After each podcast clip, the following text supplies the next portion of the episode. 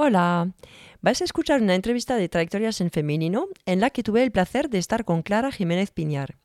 Clara nos cuenta cómo, muy joven, decidió dejar su pueblo andaluz en contra de lo que quería su padre para irse a Madrid a estudiar. Fue a estudiar una carrera en la que en aquella época había muy pocas mujeres, la de ingeniero de telecomunicaciones. Y antes de terminar la carrera, tuvo a su primer hijo. Todo eso antes de tener una carrera profesional brillante en el mundo de la consultoría y del emprendimiento. Te dejo descubrir la entrevista. Hello, queridos oyentes, bienvenidas y bienvenidos a una nueva entrevista de Trayectorias en Femenino. Hoy tenemos el placer de estar con Clara Jiménez Piña. Buenos días, Clara. Buenos días. Estoy feliz de compartir este momento contigo y de descubrir tu trayectoria. ¿Cómo quieres presentarte? Bueno, pues yo me, quiero presentar pues, de una forma pues, muy, muy, muy natural y sencilla. ¿no? Eh, yo soy Clara Jiménez, una chica casi de provincia y, si me apuras, de, pueblo, porque hay una parte importante de mi vida que viví en una pequeña población cerca de Granada, en plena Vega, en un entorno, entorno rural. Y desde muy pequeñita, pues la verdad es que siempre me había llamado la atención de de vivir en una gran capital como, como, Madrid. Luego, con el tiempo, fui descubriendo el porqué. ¿no? Entonces, eh, yo me vine a Madrid a estudiar Ingeniero Superior de Telecomunicaciones en la Politécnica de Madrid. Y lo cierto es que no me vine a estudiar porque tuviera inquietud en esa carrera o la conociese. La verdad es que conocía bastante poco de, de la carrera, pero sobre todo era porque era la única opción que me permitía venirme a Madrid. Mis padres, eh, yo, yo era la menor de cinco hermanos, mm, no me hubiesen pagado unos estudios fuera, así que la única opción era estudiar navales, aeronáuticos o telecomunicaciones, así que opté por telecomunicaciones. Y así fue como aterricé en una disciplina mm, de la que bueno, pues tenía poco, poca información, y, pero sin embargo fue un descubrimiento em, y un gran reto intelectual. Y eso pues me abrió unas oportunidades eh, como, como, profesional y sobre todo como desarrollo personal que, que para mí fueron, fueron vitales. Eh, soy una persona que, bueno, pues me casé joven, soy madre de familia, estoy casada, con, felizmente casada, después de 30 años, con, con dos hijos y, luego he desarrollado una carrera profesional en un entorno eh, internacional, en una multinacional americana, durante 26 años, eh, era Accenture, y, ahora he asumido un nuevo reto. Estoy trabajando como directora de operaciones en Sausami, que tiene como el objetivo, pues, sobre todo, ayudar a desarrollar el ecosistema emprendedor, eh, tecnológico y de innovación en aquellos territorios en los que actúa. Eh, trabajamos muchísimo en todo el entorno de, Europa y sobre todo de, Latinoamérica. Me considero una persona, pues sobre todo, muy trabajadora, eh, con mucha energía, y, con muchas ganas sobre todo de, servir a los demás y, que, realmente pues impactar positivamente a, lo largo de, mi vida a lo que son mis entornos. Bueno, pues ya con, escuchándote me vienen muchas preguntas. Vamos a, empezar ya quizá por la parte que tú misma dijiste de viniendo de un pueblo, ¿qué es lo que te llamaba así en, el tema de vivir en una ciudad grande y en este caso en, Madrid? La verdad es que yo desde pequeña, em, mi padre era de Madrid, em, yo soy andaluza por la parte de mi madre. Mm, pues veníamos a Madrid, veníamos a, ver a nuestra familia y siempre... Así que ya, conocías la, ciudad. sí, ya la conocía, siempre, bueno, pues um, con poca intensidad, ¿no? Poquitos días, pero me atraía muchísimo, ¿no? Y, yo la vida en, la provincia, pues mm, era una vida realmente cómoda, eh, estaba muy bien, pero digamos que cada día era difícil que te sorprendiera, ¿no? Era un poco encontrarte siempre lo mismo, ¿no? Lo mismo, las mismas personas. Y a mí me inquietaba mucho mm, encontrar personas, sobre todo de las que pudiera aprender.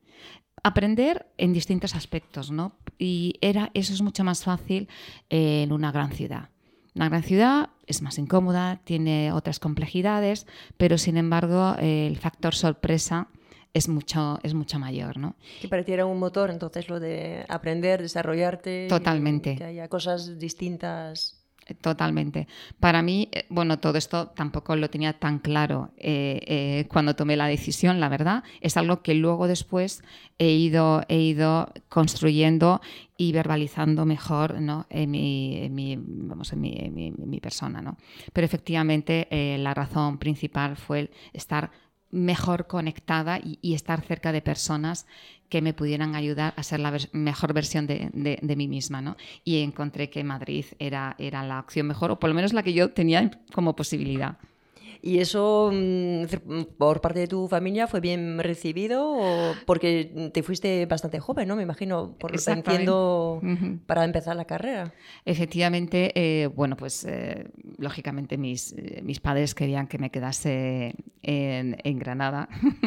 es más, mi padre quería que estudiase Derecho y preparase oposiciones. Era un plan totalmente diferente. Y a mí la idea de opositar, pensé, uff, qué horror ¿no? Porque me imaginaba y mi padre eh, todo el día em, pendiente de la opositora y además veía alrededor eh, hijos de amigos que estaban opositando y no siempre el, tema resultaba, resultaba positivo, así que mm, veía el panorama un poco. Y de hecho cuando yo apliqué a Madrid para estudiar telecomunicaciones, mi padre me pidió que por favor también aplicara a una universidad en Granada y apliqué medicina y fue admitida en medicina, eh, con lo cual, pues bueno, mis vidas hubieran sido absolutamente diferentes. Mm, em, el mundo de la salud, el mundo de la medicina me encanta, pero, pero me gusta más para desarrollar la carrera que he desarrollado, sobre todo porque he creído que tiene una oportunidad de desarrollarme personalmente, que quizás la otra, bueno, también pero, pero de distinta manera. ¿Y, por qué no medicina en Madrid? Te pregunto porque a mí siempre me, me, me, interesa y me parece muy, muy curioso el qué es lo que hace que, que nos metemos en cierto, en cierto camino. Bueno, la opción es que mis padres eh, me decían, yo vengo de un, eh, de un entorno familiar en donde la austeridad se ve, o sea, siendo una familia con medios, la austeridad se vivía muy bien, porque quizás, bueno, pues mis padres, bueno, en concreto mi padre, pues había vivido la guerra civil y era un adolescente en la guerra civil, y, y eso hizo que, que, realmente el sentido de la austeridad de, era, estaba mucho más arraigado que, en otras, a lo mejor en otras personas o en otros entornos. Entonces, mi, para yo, para que mis padres hicieran el esfuerzo económico, eh, era por hacer estudiar algo que no pudieras estudiar o que no tuvieras la opción de hacerlo en tu ah, propia provincia. Mm, estudiar medicina, derecho, las universidades que teníamos en Granada y que se siguen teniendo son buenísimas, eh, precisamente en esas disciplinas. Y solo eran ingeniería o en arquitectura, donde yo podía ah. optar a salir fuera de, Granada. Arquitectura me gustaba muchísimo. Yo soy una apasionada del diseño, me encanta, me considero una esteta, eh, pero, pero tenía que ir a Sevilla. Y Sevilla no cubría esas expectativas que yo tenía a nivel de qué es lo que me iba a encontrar. Y Madrid sí. Entonces, eso fue la opción. Realmente yo siempre digo, yo no, tengo vocación, yo no tuve vocación STEM, yo tuve vocación de ser madrileña. Así que bueno, esa fue la razón, la razón, la verdad principal. Sé que es muy banal, que no es algo muy meditado en el sentido académico, pero eh, eso fue lo que, lo que pesó. Aún así, para mí también me revela un un carácter de mm, sigo lo que es importante para mí y, me escucho, porque luego hay, muchas personas que a lo mejor pueden hacer más caso a lo que los padres esperan de ellos, entonces mm, para mí también es llamativo esa, esa, esa dimensión de que hayas seguido y hayas sido fiel a lo que tú querías y necesitabas. Sí, además aquí hay una hay una cosa también, porque muchas veces tomamos, lo cierto es que tomamos decisiones muy importantes en nuestra vida en un momento en donde realmente tampoco tenemos, no tenemos la madurez, incluso cerebral, para, asumir esa toma de decisiones. Y es verdad que nos basamos en parámetros que son mm, casi, casi arrastrados eh, mm, históricamente. ¿no? Y, por ejemplo, pues uno cuando decide eh, qué estudiar, ¿no? pues generalmente, ¿en qué nos basamos? Pues nos basamos un poco en lo que nos dice nuestro entorno, en la trayectoria a lo mejor familiar, lo que están familiarizados, porque al final tú mm, conoces lo que, lo que tienes cerca, ¿no? Yo, conocía muy bien pues, el mundo de la abogacía, del derecho, porque es en el entorno en donde yo me había criado, el entorno de la mayor parte de los familiares, de, los amigos, ¿no? Y, al final te resulta más familiar y por tanto es un entorno seguro y, y tiendes a eso. Y por otro lado, en los resultados académicos. Pero yo tengo que ser franca, yo mis resultados académicos eran mucho mejor en humanidades que en ciencia. Eh, sin embargo, pensé, bueno, para mí era un reto. Y de hecho, mi padre me dijo, como ingeniero vas a fracasar. y, el apoyo familiar. Y yo sabía que si venía a Madrid no podía volver. no podía volver. Y la verdad, para mí, el, primer día de clase en la universidad, y recuerdo perfectamente, era la clase de cálculo. Y era, las, era eh, el tema de topología. Bueno, para los que no sepan de cálculo y topología, les resultará muy extraño, pero los que han pasado por ello lo saben muy bien me acuerdo que explicaba el profesor bolas abiertas y bolas cerradas. Y pensé, esto no lo voy a utilizar yo en mi vida. En mi vida lo he utilizado, ¿no? La verdad. Pero sin embargo, para mí, esta decisión tomada mm, mm, persiguiendo ¿no? un entorno que me fuera a desarrollar, al final me forzó a desarrollar mucho más mi cerebro científico, tecnológico y otra y otra dimensión y otras, otras maneras de ser inteligentes que no era quizás las que yo estaba más predeterminada genéticamente o por habilidades desarrolladas, me ha, ha permitido quizás ser una persona mucho más completa intelectualmente, ¿no?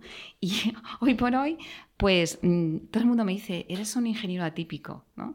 Porque no, está, no entras en las casillas Justo, tradicionales. Porque, no entro en el perfil eh, intelectual, eh, de competencias, de conocimiento propio de, de un ingeniero de esa, de esa época. ¿no? ¿Y eso en qué sentido ha podido ser una, una ventaja en tu vida bueno, profesional o personal? El hecho justamente de salir de tu zona de confort y porque escucho que, claro, saliste de tu zona de confort tanto yéndote a Madrid cuando no era lo que se esperaba de ti y además haciendo una carrera más científica cuando no era tampoco tu zona de confort.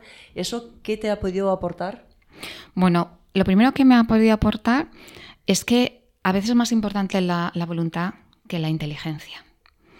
Y, esto, y de hecho, yo una conclusión que he sacado, sobre todo en esta, en esta época, y también como, como madre, es que nos hemos dedicado mucho activar las inteligencias de nuestros hijos, sobre todo eh, pues, completando sus, estudios en la selección del colegio, eh, completando eh, su, formación académica extracurricularmente con montones de cosas. Muchas actividades extraescolares. Exactamente. Y todo esto está fenomenal, pero yo creo que hemos abandonado activar la voluntad la voluntad en cosas pequeñas, pero que son súper importantes. Entonces, eh, para mí, yo lo que sí que me he dado cuenta, porque sí que en nuestra época se trabajó muchísimo, nuestros padres eran mucho más sencillos desde el punto de vista de la formación, pero la voluntad era, era férrea. Y, yo creo que yo principalmente saqué la carrera, había dos, dos tipos de personas que sacaban la carrera en un tiempo prudencial, ¿no? Los que eran muy listos o los que eran muy cabezones. Y yo me considero el segundo grupo, pero, pero era una forma también de decir hasta cuánto mi voluntad es capaz de superar los retos intelectuales y te das cuenta que en circunstancias de una persona que está en la media intelectual puede acometer retos intelectuales porque se lo propone. ¿Y, y eso con tus hijos cómo lo has fomentado en su educación o...? Eso de desarrollar, reforzar la, voluntad. Bueno, pues dándole importancia a la, a, la, a la, disciplina. Quiero decir que hay cosas en las que he fracasado.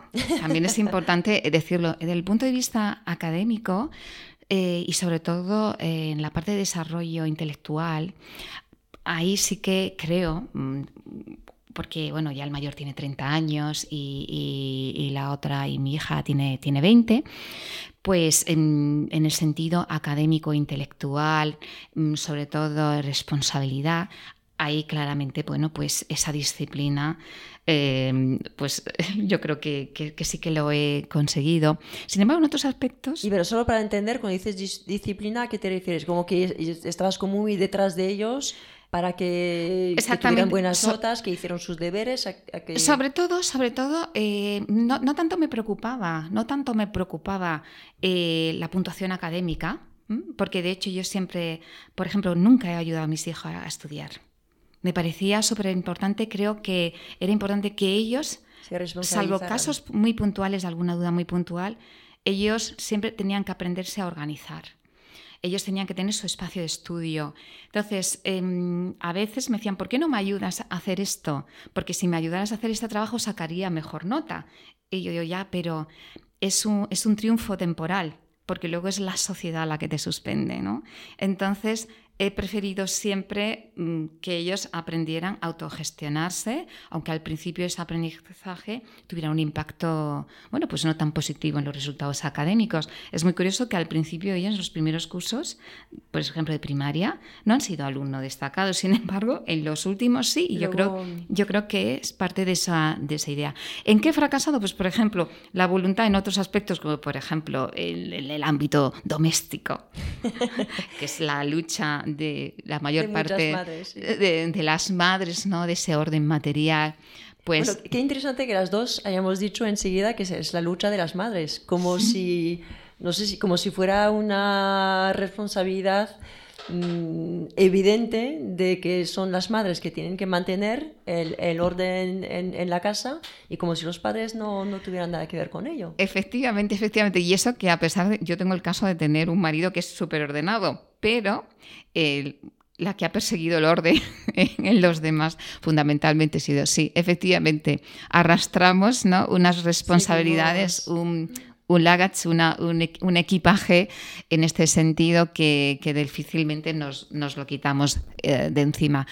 Eh, en este ámbito, pues a lo mejor esa voluntad, ¿no? Pues nada más levantarte, recoger tu cuarto ah, o, cuando llegas a casa, pues colgar bien la ropa. estas disciplinas de voluntad que, al final luego hace que la vida sea más fácil porque lo tienes interiorizado, ya lo haces como que no te das cuenta y, te ayuda y te ayuda a la convivencia, ¿no? Pues en este punto a mí me ha costado más. Eh, lo, reconozco y todavía no lo he conseguido y todavía no lo he conseguido, pero em, en general y de media puedo decir que sí, que sí he activado la, voluntad y siempre lo he puesto como algo importante ¿no? Eh, en la educación. Es cierto que en cuanto al orden no tenemos todos los mismos niveles de, exigencia, entonces es cierto que ahí también hay, hay gente que está súper feliz y contenta en, un entorno que no está bien ordenado y entonces no se van a poner esa presión. Ahí también es muy... Efectivamente, eso es lo que argumentan mis hijos, que, que a veces ellos, eh, sobre todo eh, mi hija que es muy, muy, muy creativa, confirma que, bueno, más que cierto caso es importante para los creativos y yo digo, no, no, esa es una excusa de los que se definen creativos para no, no tener el orden, ¿no? Y, y bueno, ahí hay muchas posturas, pero sí efectivamente. Pero bueno, la conclusión de, todo esto es que creo que, la voluntad es la joya de la corona, ¿no? Y creo que en la educación, no solo la educación reglada, académica, que a veces mm, se, delega en terceros, ¿no? sino sobre todo la, de, la del entorno familiar y luego la que a lo largo de la vida profesional, porque uno se está formando y educando hasta que se muere, ¿no?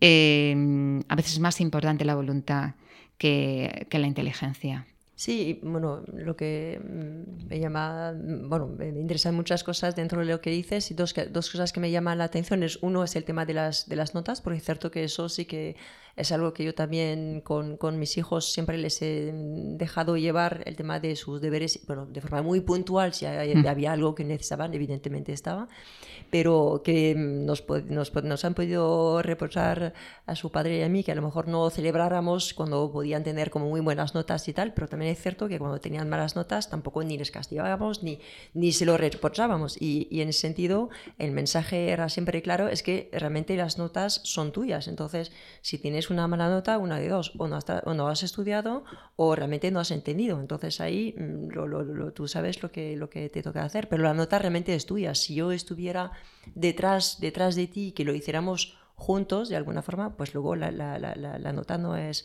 no representa realmente dónde, dónde estás. Efectivamente, yo además una cosa que creo que importante es quizás em, marcar muy bien desde pequeños cuál es el propósito. ¿Cuál es el propósito por el que estudias, por el que hace las cosas. Y el propósito mm, ni siquiera tiene... Yo conozco muchas familias de niños que, tienen muy buen rendimiento eh, académico, pero parece que el único propósito es tener buen trabajo y ganar mucho dinero. Y, no digo que esto no sea lícito, que lo es, pero yo creo que esto, como padres, eh, como padres, tutores, como personas que tengamos al cargo otras personas en nuestro entorno profesional, yo creo que tenemos la obligación moral de amplificar el propósito de las personas que nos rodean. Y en el caso particular de los niños, yo creo que el propósito del por qué los niños eh, se han de formar, en primer lugar, se ha de formar para ser libres, para tener una libertad interior. De elección. que es mucho más importante, que le permita tomar decisiones en su vida y, ser una persona mucho más plena, eh, ser la mejor versión de sí mismos. Y el éxito llegará o no. Pero eso es muy importante también porque mm, si el éxito, que no es el logro, eh, es lo que conlleva un reconocimiento socioeconómico por lo que haces, eh, es verdad que, puede no llegar o llegar en una menor medida o, o, por debajo de las expectativas, cuando tú a una persona la has enfocado toda la vida a eso, eh, hay mucha frustración también. Y es porque en el fondo el propósito no está lo suficientemente bien marcado. Yo creo que es muy importante a las personas mm, educarles eh, para que sean libres, para que tengan personalidad, para que busquen su felicidad y la felicidad de los demás con la suya. Y, en tu por ejemplo, en, tu propio caso, en tu, en tu trabajo, ¿qué es lo que te, justamente lo que, lo que te anima, lo que hace que, vas con ganas a, trabajar por las mañanas? Lo digo porque en la preparación lo comentaste, que tú ibas a, que por las mañanas ibas, ibas a trabajar con, con ganas. Eso, ¿a ti qué es lo que te, lo que te mueve? Bueno, a mí lo que me mueve principalmente cada día es generar un impacto positivo con las personas que me rodean. En primer lugar, trabajo en una pequeña compañía que queremos que crezca y, para mí el, crecer, el, que haya oportunidades eh, de negocio y de empleo, eh, en un momento en que se necesita estabilidad económica, pues lógicamente ya hay un principio ahí que, ves que puedes impactar. Pero sobre todo impactar como persona, ¿no? en las personas que, ¿qué huella dejo yo en, en mi trayectoria, ¿no? En las personas que voy rozando, que voy tratando? ¿Cuál es, esa huella? Eh, ¿qué, puedo aprender yo de las personas que me rodean y qué pueden aprender ellas de mí? ¿no? Mm, para mí, mm, o sea, eh, me encantó una vez que, leí de, Fernando Sabater, ¿no? el filósofo, que decía, yo nunca, yo nunca pierdo, o gano aprendo. ¿no? Entonces, yo vengo cada día al trabajo eh, pensando en que, por supuesto, puedo ganar notoriedad, éxito, todas estas cosas que a todo el mundo obviamente nos gusta, pero sobre todo puedo aprender. Entonces, cuando uno está en una situación de aprendizaje continuo, en primer lugar es que se siente joven. Porque la sensación de envejecer... Es que nunca has, llegado, nunca has llegado. Cuando estás en esa postura... Claro. Justo. Entonces, cuando uno está en situación de permanente aprendizaje, es como que, se siente joven y además yo creo que tu cuerpo, incluso tus células, lo entienden así. Es una cuestión eh, neurológica también, ¿no? O sea, el deterioro viene cuando tú crees que tu, que tu camino ya ha terminado, ¿no?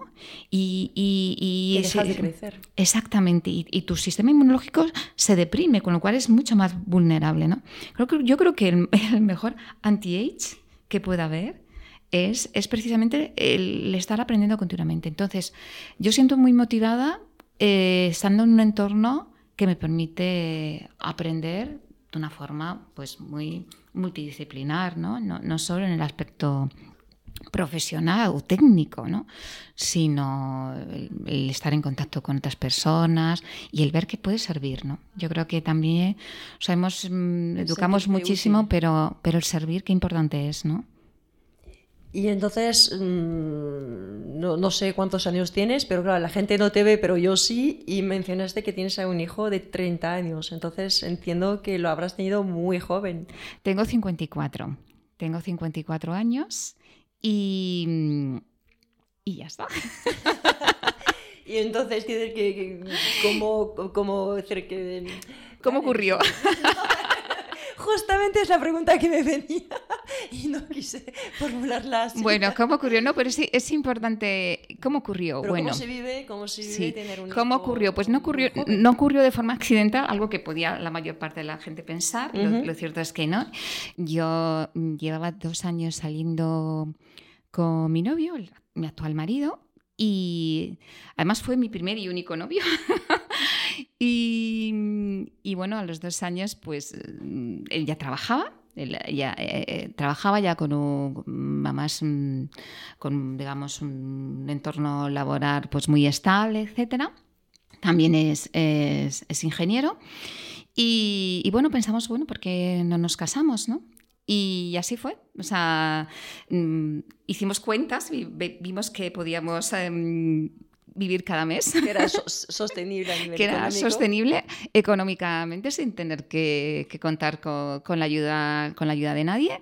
Y eso fue lo que hicimos, nos, nos, casamos. La verdad es que mis padres, especialmente mi padre, se dio un disgusto grandísimo porque pensó, va a ser imposible Mm, que, termines la carrera, porque claro, mm, ingeniería de telecomunicaciones eran seis años y luego el proyecto llevaba un año más y yo pues eh, de hecho me quedaba, había hecho un cambio de área y me quedaba un poquito de quinto, me quedaba sexto y me quedaba el proyecto. Y, claro, pues mi padre veía complicado, complicado el, bueno, el que pudiera seguir un buen ritmo académico, ¿no? Y, eso entonces, bueno, no, es que tuve mucho apoyo en este sentido, em, pero bueno, al final pues nos, casamos y, y, lo cierto es que a mí siempre, bueno, pues ser madre pues me parecía algo maravilloso sigo pensando que es maravillosa, a pesar de que es un quebradero de cabeza de por vida, también hay que decirlo porque lo es. Eh, pero, eh, pero bueno, entonces eh, nos casamos, nos fuimos de viaje de novios y bueno, pues la verdad es que me, debí de quedar embarazada en el viaje de novios porque mi hijo nació exactamente a los nueve meses después. y, y, así fue. Mm, y la verdad es que mm, pues yo pues, tengo que decir un poco que también yo creo que es importante, ¿no? Y a mí es algo que digo mucho. Y es que la gente espera a casarse, a tener hijos, no sé, a tenerlo como todo súper, súper organizado, organizado, hecho, montado, em, la casa puesta, eh, la superproducción de la boda, mm, el viaje a, Maldivas. Eh, por poner un ejemplo, ¿eh? No, es bastante tópico. todo, todo como tremendamente... Idealizado a lo mejor. Idealizado y quizás la palabra principal y materializado, ¿no? Y materializado. Y yo pues me casé, pues además, eh, a mí me gusta decirlo, y no porque mi, padre era una persona muy seria y, y, muy consecuente con todo, y él dijo, si os caséis, tienes que asumir la responsabilidad de tu vida en su totalidad. Y entonces, en, en, este sentido, pues a mí me queda todavía por terminar mi carrera. Lo que quedó por terminar de estudios me, los pagó, me lo pagó mi marido y hasta y me mantuvo. Eh, completamente. Mantenimiento 360 grados. Y, y, además no teníamos tampoco ayuda familiar porque estábamos aquí solos en principio. Sí que es verdad que tuvimos la suerte de no tener que pagar el alquiler de una casa, pagamos solo los gastos, ahí fuimos muy afortunados, pero, pero todo lo demás lo asumimos nosotros. Y, bueno, eso, mm, quiero decir, uno a lo hecho pecho, ¿no? Quiero decir, tomas una decisión y tienes que asumirla totalmente. Yo siempre le digo a mi marido un poco cuando él al principio piensa en lo que los gastos y lo que supuso, ¿no? Esos inicios, y yo siempre le comento que, bueno, que al final el, el retorno de la inversión lo ha tenido lo ha tenido en supercreces, en supercreces, lo reconoce absolutamente. Eh, lo reconoce y, bueno, siempre ha puesto por, por mi carrera, para que yo pues me, sintiera bien, además porque sabía que, me gustaba, que disfrutaba. Y, luego, pues bueno, pues al final he podido, la gente me dice, ¿no has dejado de hacer cosas? Por... Pues yo he viajado muchísimo, he hecho, yo considero que he hecho, no he tenido una vida menos plena o me lo he pasado, he hecho menos cosas por haberme casado pronto y haber sido madre pronto, sino todo lo contrario. Yo creo que bueno, he disfrutado de otra manera. Y, y, también teniendo, teniendo un hijo joven, luego seguiste con, con, con, ese empeño de tener una carrera realmente en la que uh, disfrutaras, de, desarrollaras, porque luego ya trabajaste como consultora, dijiste 25 años en, en Accenture, entonces lo que también me, me, llama la atención es, mmm, primero que ya que eliges, porque eh, iba a decir en tu época, bueno, que tenemos la misma edad, pero que hacer, uh, ser ingeniero de telecomunicaciones uh, hace 25 años no era lo, lo más común para las, las, mujeres, ¿no? Entiendo que había muchas más o como... No, éramos... No sé por qué lo asocio un, con un, uh -huh. una, una, una, carrera más, más masculina en ese, en ese momento. Bueno, lo era, lo era, porque además el año que yo entré en la carrera, mmm, yo creo que ese año, o fue el siguiente, fue la primera vez que ya se abrieron las, eh, eh, las escuelas de telecomunicaciones en otras, en otras ciudades,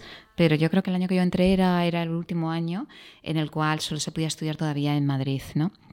Y lo cierto es que éramos muy pocas mujeres, yo creo que un 10% aproximadamente. De, de hecho, ocurre muchas veces que muchos compañeros después de pasar tantos años te recuerdan y tú no les recuerdas a ellos. Sí, porque tú eras una de, de claro, las porque pocas. yo era una de muy pocas y ellos eran de muchos.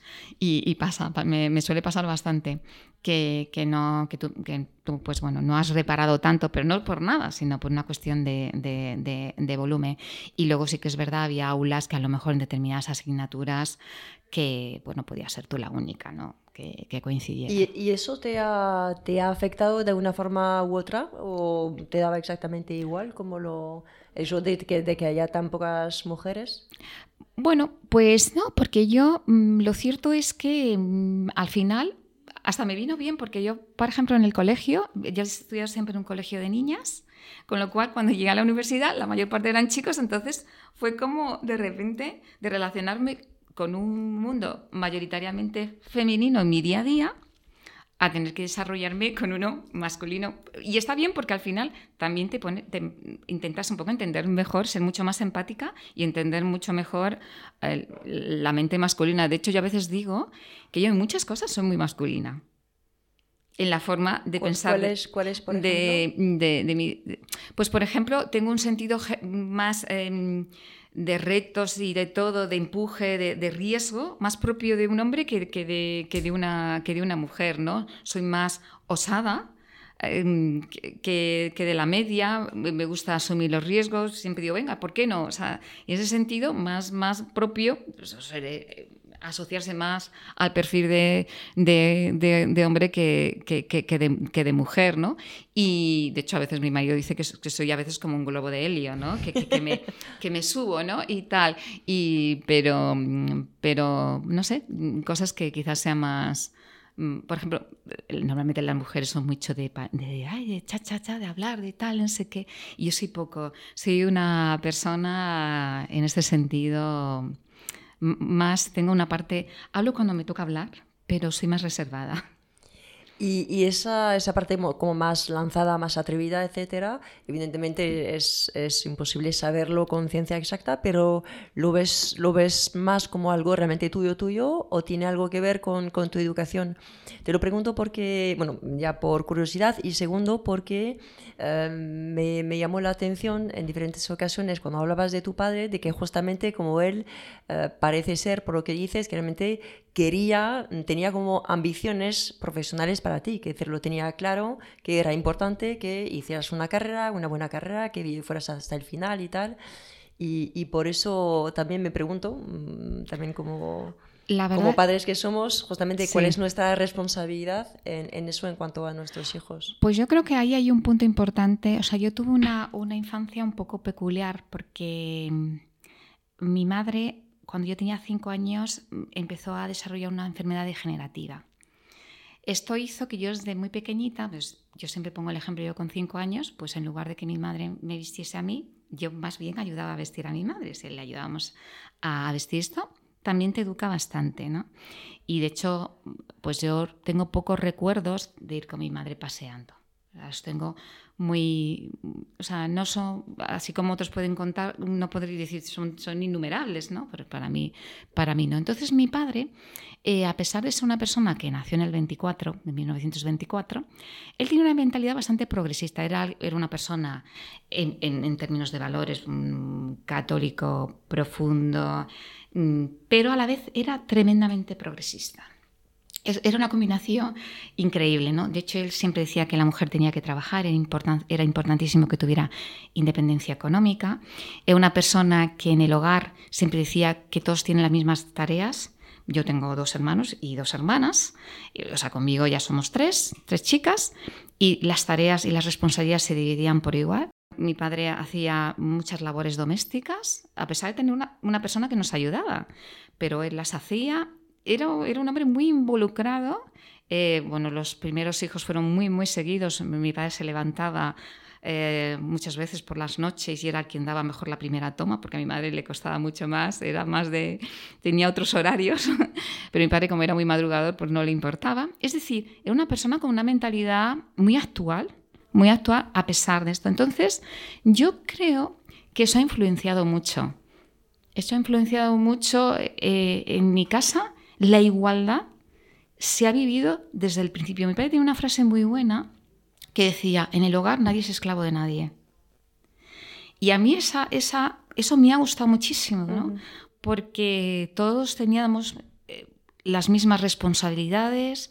Es verdad que a lo mejor pues había ciertas cosas que más propias por, por temas de fuerza eh, que, se las encargábamos a mis hermanos y, esto pero en general en general bastante. Y de hecho eh, mis cuñadas cuando se casaron con mis hermanos decían pues que estos han venido aprendidos de casa y, y, yo creo que ellas estarían muy agradecidas. Sí ellas tremendamente agradecidas no y yo creo que eso es mucho también por, por la, la visión que mi padre tenía de este tema en el que realmente, y de hecho mi padre cuando se jubiló, él cocinaba, le hacía la comida, porque además que le encantaba, disfrutaba muchísimo.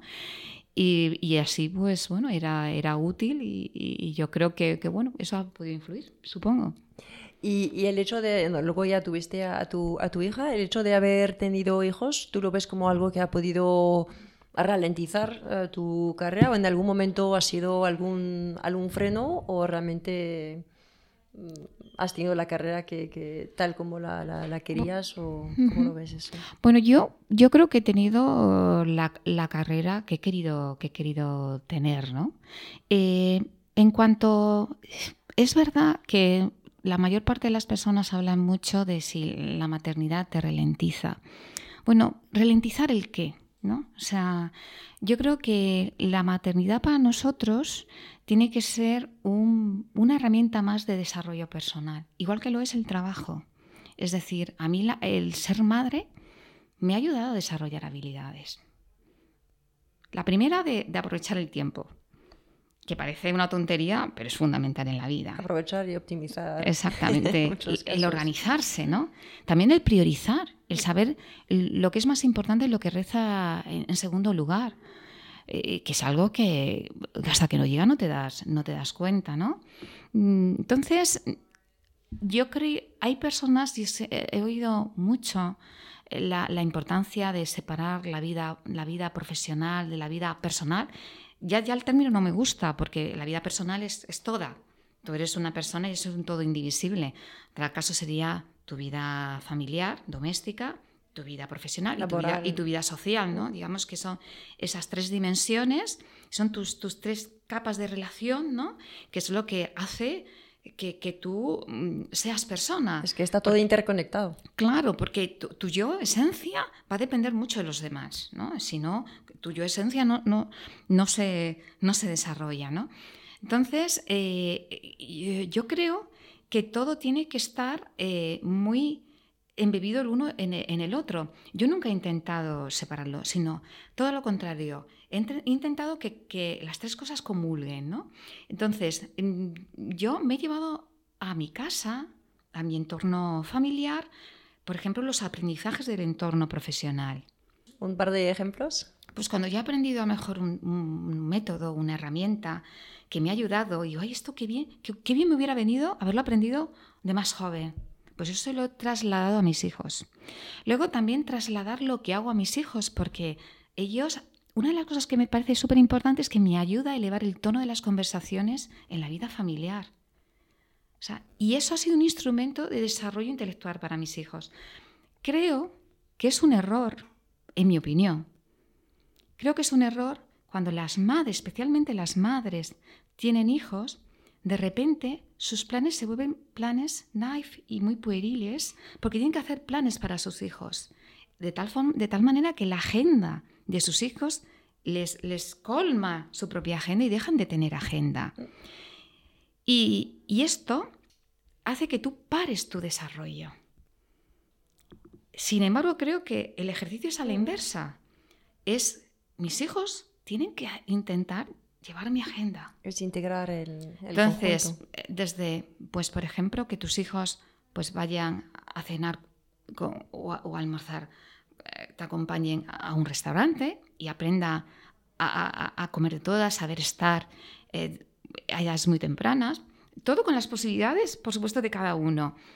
Mm, que empiecen a incorporarse a, las, conversaciones y, que tengas un tono de conversación en el que hables de temas que, son importantes, primero, no solo haces que, dar cercanía a tu vida profesional, al entorno familiar, con lo cual hay una empatía y hay un entendimiento mucho mayor de lo que estás haciendo, pero muchas veces incluso hasta ellos mismos te dan ideas que te pueden a resolver problemas que tienes en el, eh, en el ámbito profesional. Sí, lo que bueno, no podría estar más de acuerdo contigo porque de hecho el, el programa que he desarrollado para las mujeres justamente está basado en esa idea de tener una visión como sistémica y de acompañar a la mujer en el conjunto de su vida y de, no separar, como lo acabas de decir, porque efectivamente lo que aprendemos de un lado, las competencias que, que podemos desarrollar más en el entorno laboral, nos puede perfectamente servir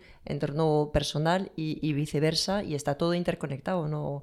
Creo que es, es, bueno, es, es poco útil e interesante el separarlo de forma tan, tan clara como, como ocurre muchas veces. Exactamente. Y luego al revés también, pues las habilidades interpersonales que desarrollas en el entorno familiar que son necesarias, la empatía, ¿no? Pues eso, la paciencia, llevártela también al entorno profesional, ¿no? Y ver en, los demás, pues alguien que son cercanos, que, que, al final muchas veces es tu segunda familia, ¿no? Si piensas bien en tu entorno profesional te lleva un montón de, muchas horas de, a lo largo del día, la importancia que tiene ¿no? que esos vínculos ¿no? sean unos vínculos constructivos, me parece, me parece fundamental ¿no? y tener una red buena ¿no? que, que, te arrope como persona ¿no? y que te ayude a esa dimensión que tú tienes la posibilidad de desarrollar. ¿no? Entonces, bueno, yo creo que, que, ¿no? que hay que buscar, igual que en el entorno social, ¿no? a mí el entorno social pues me ha ayudado profesionalmente muchísimo, muchísimo. Y, domésticamente no digamos, ¿no? Y si tuvieras que elegir cinco palabras para representar tu trayectoria de, vida, ¿cuáles, ¿cuáles serían? Pues mira, yo creo que paciencia, servicio, energía, disciplina y mucho amor. Y para mm, los eh, jóvenes que nos estén escuchando y que estarían empezando su trayectoria sobre, bueno, de vida y, más todavía profesional, ¿qué, ¿qué, les podrías decir para justamente mm, inspirarles, para abrir los horizontes, para, para que tengan muchas posibilidades y oportunidades?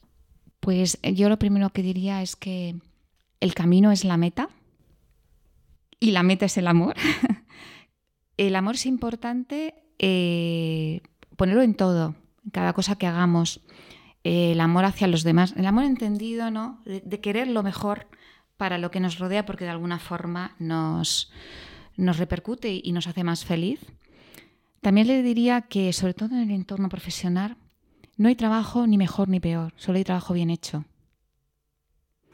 Si uno hace cada día el trabajo bien hecho, al final eh, recogerá los frutos. No siempre se te en frutos monetarios, pero recogerás unos frutos que te serán muy importantes en, la vida. Que tenga una visión de largo plazo, creo que la cultura de la inmediatez, que podríamos dedicar otro podcast a esta cultura, eh, creo que está haciendo estragos. Es muy importante aprender a esperar, que merece la pena sacrificar aspecto del presente por un futuro superior. De apostar. Exactamente. Y que, y que vayan, vayan caminando y que se rodeen de gente de las que puedan aprender y a las que puedan servir. Bueno, pues muchísimas, muchísimas gracias. Esa, esa, entrevista habrá sido muy, muy inspiradora, estoy segurísima, para, para, los, para los oyentes. Y ha sido un verdadero placer compartir ese, ese momento contigo. Muchísimas gracias. Muchas gracias a vosotras. Gracias. Queridos oyentes, qué gusto compartir este momento con Clara. Lo que destaco de lo que nos ha contado es cómo ha sido fiel a lo que quería y ha tenido el valor de conseguir lo que era importante para ella no renunció ni por la presión paternal ni por sus propias limitaciones. De hecho, supo transformarlas en una ventaja. Otra cosa es la importancia que da a la voluntad y los esfuerzos que uno hace para conseguir sus objetivos. De hecho, es un valor que ha querido transmitir a sus hijos. También tiene muy claro lo que le anima en su trabajo, lo que le da sentido y energía. Por ejemplo, colaborar con otros, ser útil, aprender constantemente. Y por fin, los paralelos que hace entre las competencias profesionales y las competencias de madre, como une en lugar de oponer esos dos campos de su vida. Espero que esa entrevista os guste, os interese y os inspire. Un abrazo.